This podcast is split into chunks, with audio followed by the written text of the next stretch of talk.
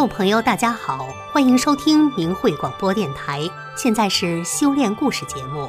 目前虽然科技医术高度发达，疗养保健条件特别优越，修炼运动方式方法多种多样，可是，在很多疾病面前，依然是无能为力。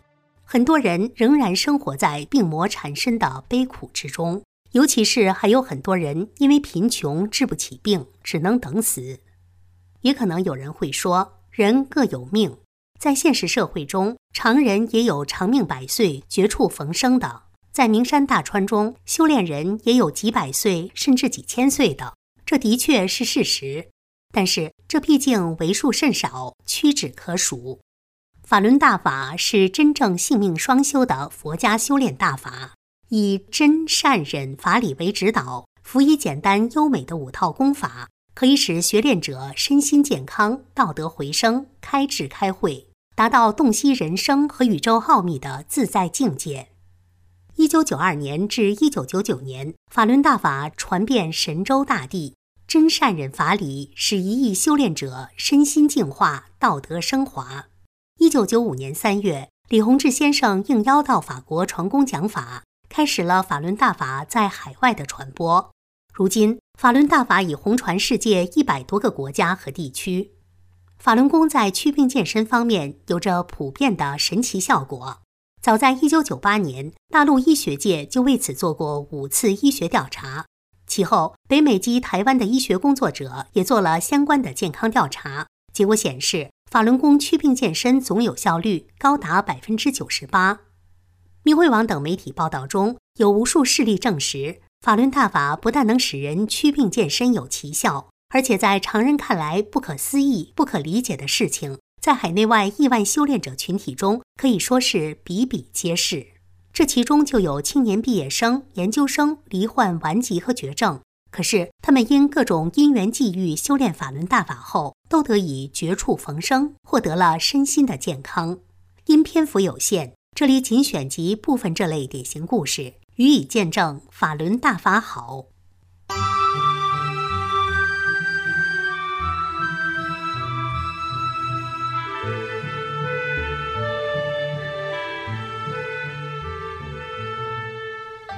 一，硕士毕业生王辉莲绝处逢生。王辉莲原是中国东北师范大学的一名环境科学系的硕士生，毕业后留校任教。一九九七年，当时的他二十多岁，正值青春年华，朝气蓬勃，还想争取更大的发展机会，于是就准备去中科院考博士，以实现更大的抱负。正当他准备赶赴中科院考博之时，突然身患恶疾。一年之后，王辉莲病情加剧。他去医院检查，医生说：“你这个病情已经很严重了，得赶紧住院治疗。”住院之后，经专家会诊，医生确认他患上了急性风湿热，需要立即住院，并且需要服用激素进行治疗。服用激素之后，他的症状有些缓解，于是他问医生：“是不是好了？”跟医生商量能否在服药的同时去北京考博士。医生带着很严肃的表情把他的家人叫来，跟他们说：“生命比博士重要。”事实上，他的病根本没好。那是服用激素造成的一种假象，就像一场噩梦。只不过这场噩梦才刚刚开始。当激素从六片减到两片的时候，他的全身所有的关节都疼痛，他变得生活不能自理，吃饭需要人喂，不能整理自己的衣服，躺在床上不能自己翻身。最艰难的是去卫生间的时候，需要姐姐抱着他，把他放在马桶座沿上。此时的他痛苦的泪水直流。后来，王慧莲服用的激素从六片增加到八片，激素的副作用就在她身体上完全展现出来了。她很快出现了满月脸，而且还伴随着满脸的痤疮，已经近乎于毁容。与此同时，她还需要服用大量的中药，这些中药虽然不苦，可是却非常难闻，因为药里面都是些蜈蚣、蝎子之类的。医生说要以毒攻毒。大约经过半年。王辉莲再次将激素从八片降到两片，他的病再一次复发了，而且比以前更严重。王辉莲的身体被彻底打垮，他绝望到了极点，几乎是万念俱灰。绝望之时，王辉莲突然想起了一件事，那是在他住院之初，有一位朋友曾经向他推荐过法轮功。当时从长春传出的法轮功已经风靡中国大陆，学校也有练功点，他也知道。可是王慧莲觉得，这好像是父母那个年龄的人要做的事情，他还很年轻。再说，作为一名受过高等教育的知识分子，王慧莲对于治疗方案充满了信心。然而，经过一年的治疗，他的身体越来越糟，这让他不得不开始反思。王慧莲拿起朋友送来的《转法轮》，安安静静的把书读完，他的内心受到了强烈的震动。他说：“我觉得我的世界观彻底的改变了，而且一个全新的世界展现在我面前。”我觉得我有救了。他相信，作为一个修炼人，如果按照真善忍的标准要求自己，就能有一个健康的身体。事实上，奇迹真的出现了。他没有再加大激素的用量。经过几天的观察，医生所描绘的那种可怕的症状并没有出现。这是一年多来王慧莲第一次感觉到轻松，好像压在身体里那座沉重的大山忽然间消失了。渐渐的，她脸上红得发亮的痤疮开始往回收缩，变成了深棕色。他的脸部也开始消肿。最重要的是，他恢复了一年来几乎没有的食欲，体力和精力迅速回升。大约经过几个月的时间，王慧莲完全康复了。一九九八年九月，王慧莲重返校园，真正成为一名年轻教师。此时的她心态和以前完全不同。看着校园，看着周围的人和事，她觉得校园很美，所有的人都很亲切。一九九九年七月，迫害发生后，学校的练功点消失了，法轮功弟子们遭到中共邪恶迫害。王辉莲被非法关进劳教所一年零八个月，在同修们的奔波营救中，在被长期关押两个月、绝食七个月后的他获得了自由。现在的他已经辗转逃出中国，来到美国十年了。当他接受海外媒体采访，回顾当初的心情，他说道：“修炼之后，我觉得我的心态变了，不再那么关注、在意自己的得失成败，只是在过程中能够让自己以真善忍的标准来要求自己。”他非常感谢法轮功创始人李洪志先生。他说。修炼中，我真正体会到了什么是无病一身轻。不仅医生所描绘的风湿性心脏病会伴随你一生根本没有出现，而且比二十年前还要精力充沛。我真正体会到了大法的神奇，感谢慈悲伟大的师傅给我第二次生命。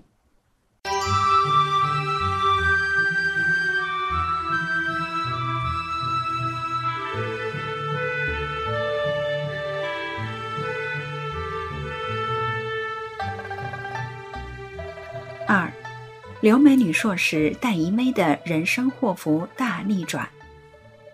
戴怡薇，一个美丽的台湾女孩，学业工作一帆风顺，高中、大学就读于台湾最好的学校——台北市立北一女中和台湾大学。出国留学一帆风顺，在美国康州大学获得生物技术硕士和电脑工程两个硕士学位，从来不用找工作，都是工作来找她。可是这一帆风顺的人生，在三十岁那年突然来了个大逆转。二零零五年，戴怡薇才上班一个月的某天，她开车下班回家的路上，一辆车子从后面猛地撞上她的车，戴怡薇的车子被撞得全毁，她身体的软组织受伤，不过从外表上却看不出有什么大问题。休息一个月后，她就回去工作了。过了几个月，戴一薇的身体越来越糟，开始全身关节疼痛，最后连走路都变得非常困难。戴一薇害怕了，决定辞职回台湾看中医，把先生一人留在美国。返回台湾，他找到了一位著名中医骨科医师为自己治疗。医师告诉他：“您的关节每一个都错位了，错位在 X 光的误差值范围内，所以看不出来。”来得太晚了，很难好了。经过几个月的治疗，戴一薇的病并没有好转。渐渐的，他不能自己开门，不能自己穿衣服，连碗也拿不住了。后来又得了名叫纤维肌痛症的后遗症，每一个细胞都痛得要命，靠注射吗啡止痛。一年半后，戴一威放弃了在台湾治愈自己疾病的想法，返回美国。离开台湾前，戴以威又找了一位医德高尚的中医师给自己诊断。医师针刺穴位，看到流出的血都是黑的，说：“你要回美国了，没人能救你了，自己救自己吧。练法轮功，练了什么病都会好。”并把一张精美的法轮功真相资料给了他。回到美国后，一些关节很快就错位了。戴一威要求妈妈让他回台湾继续求医，妈妈说：“别回来，之前治病钱已经全都用光了。”戴一威哭了三天，难过的想着：“我这么辛苦念了三十年，拿了两个硕士，到头来却连自己的一碗饭都挣不来，活着除了忍受痛苦，其他什么事情都做不了，为什么还要活着呢？”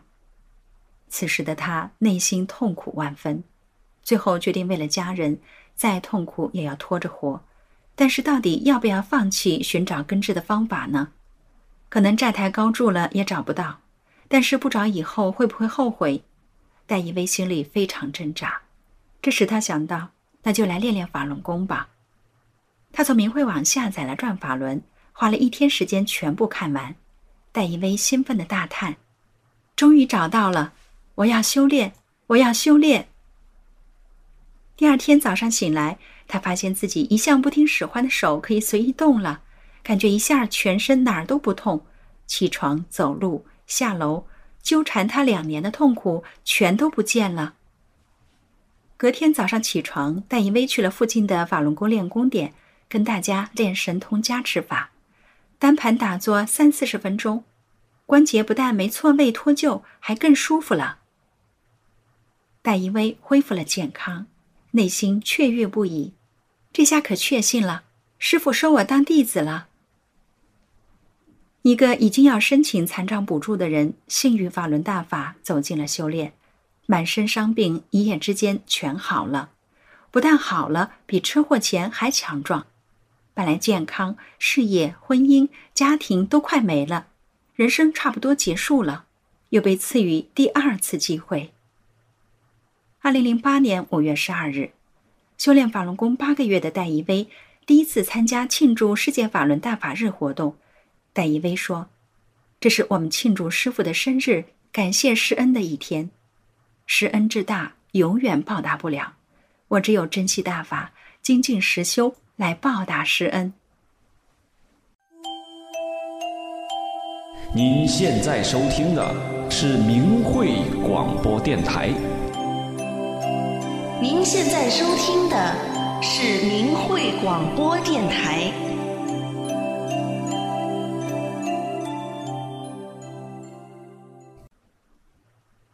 三，当年校花厂花找到健康法宝。秀禾，一九七七年恢复高考第一年，他以优异成绩考进省城一所大学，在校期间不但学习成绩优秀。而且唱歌、跳舞、打球、赛跑、滑冰、游泳样样行，被称为校花。毕业后，他被分配到全国知名的国企，成为一名年轻的工程技术人员。参加工作不久，他和同事合作的科研项目填补了国家空白，几篇论文发表在国家级的刊物上，在国内同行中影响很大。由于工作业绩突出。他的职称、工资、住房等待遇都是破格提升。上个世纪八十年代，一般来说，只有特殊贡献的工程技术人员工资才涨一级半，哺乳期的妈妈半级工资都不给涨。可她生了孩子以后上班，一天要跑八趟哺乳室给孩子喂奶，却涨了一级半工资，这在当地轰动很大。由于丈夫也是事业型的人，她不得不一边工作一边承担所有家务。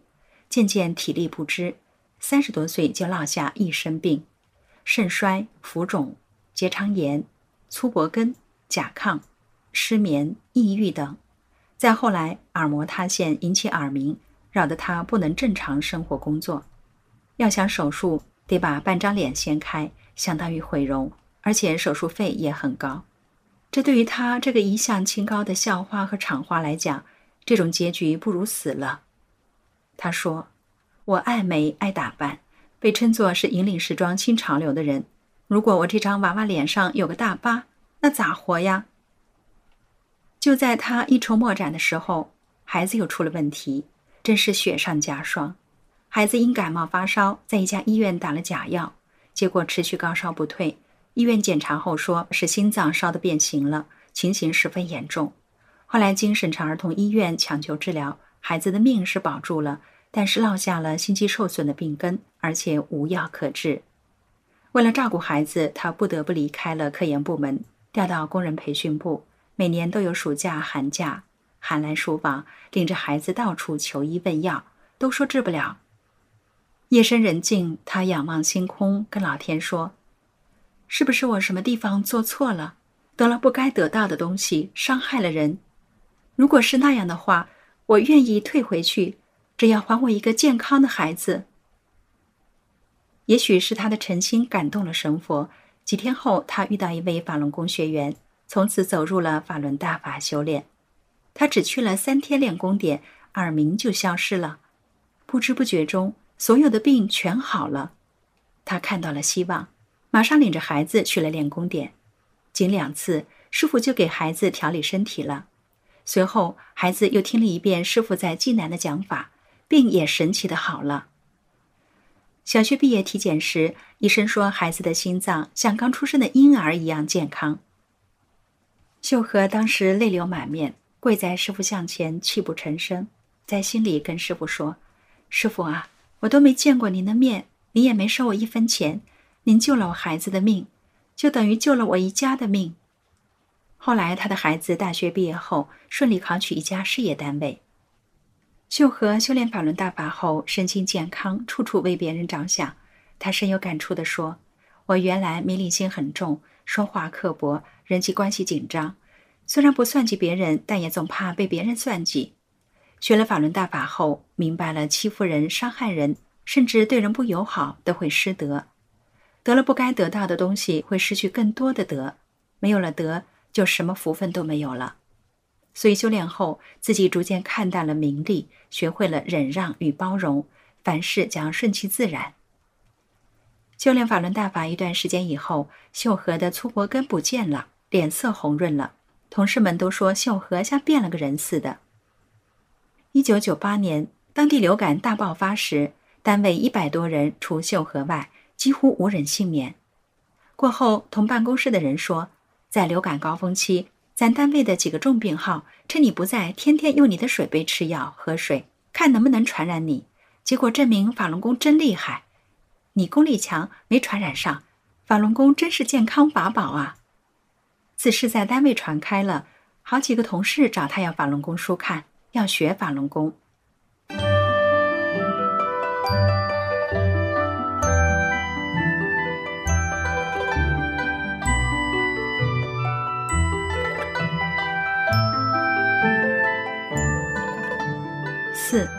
吕家华人毛凤英的辛酸和快乐。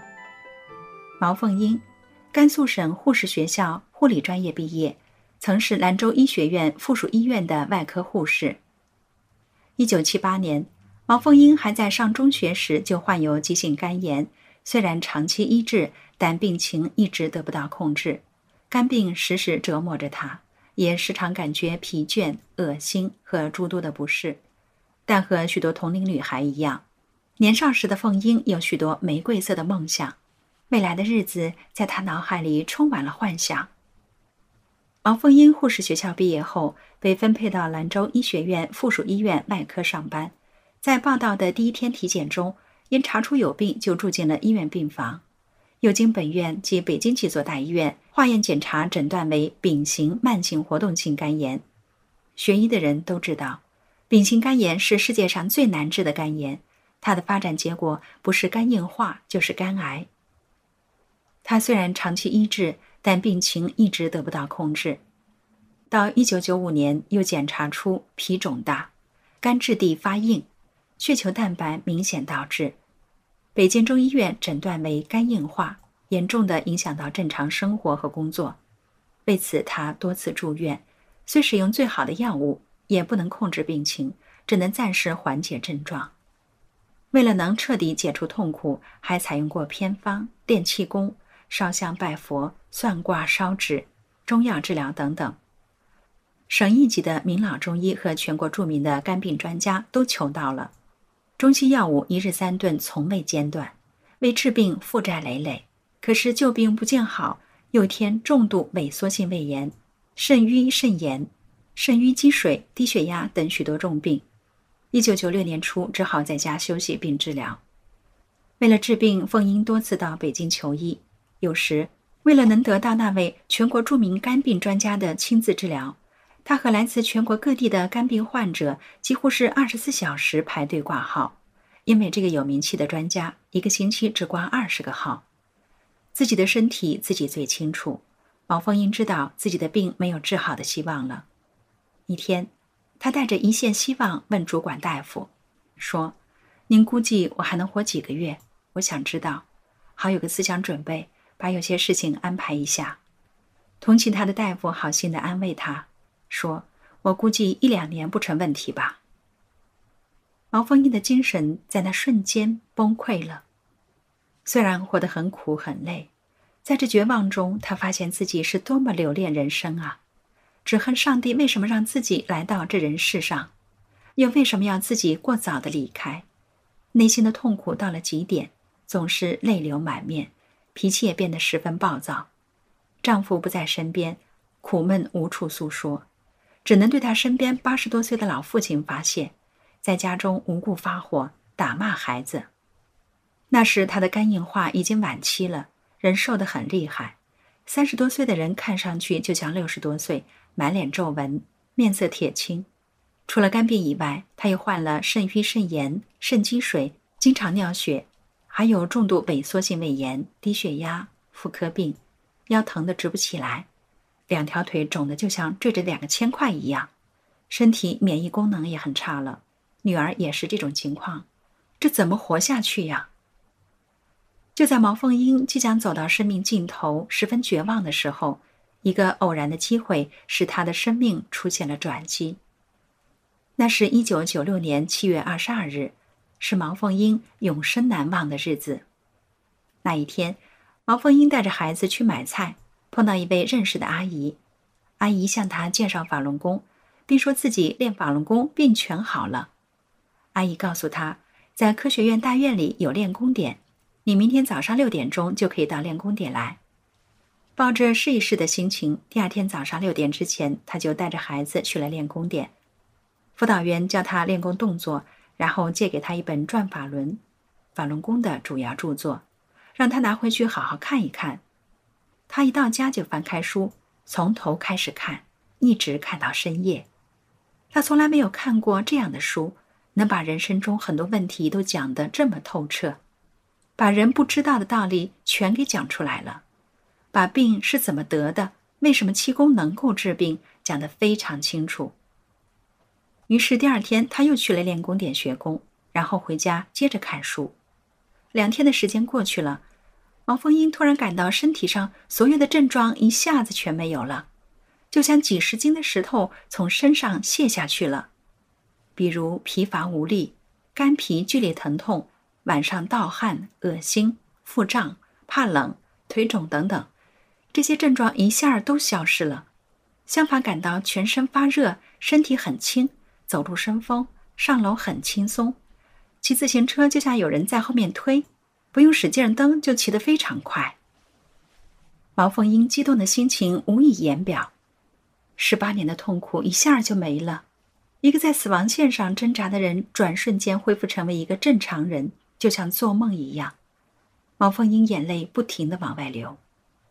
女儿和毛凤英一起修炼法轮功，病症也全部消失，就像没患过病一样，真是神奇。一个月后。毛凤英母女去医院做了一次全面检查，结果显示原来的异常全部恢复正常，他们娘俩的肝病痊愈了。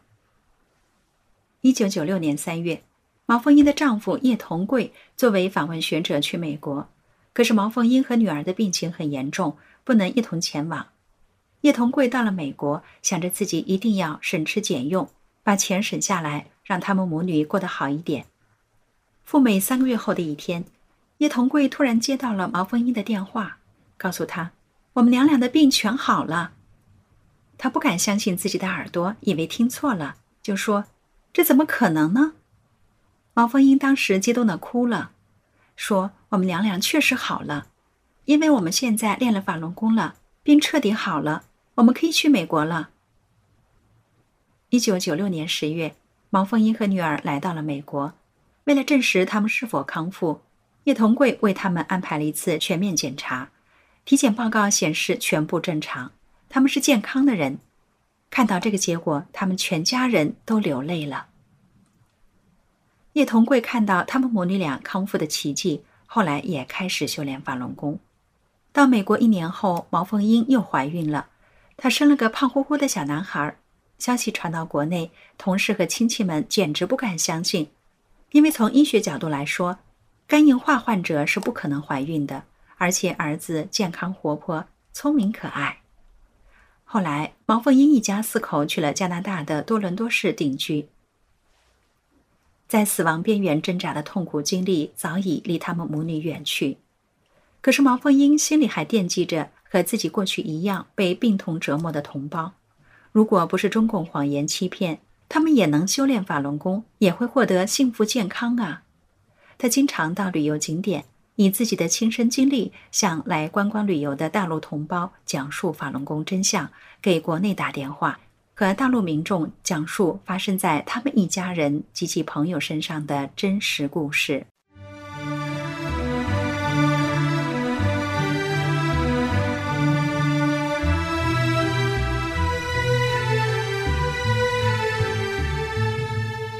听众朋友，这次的修炼故事节目到这里就结束了，感谢您的收听，我们下次节目时间再见。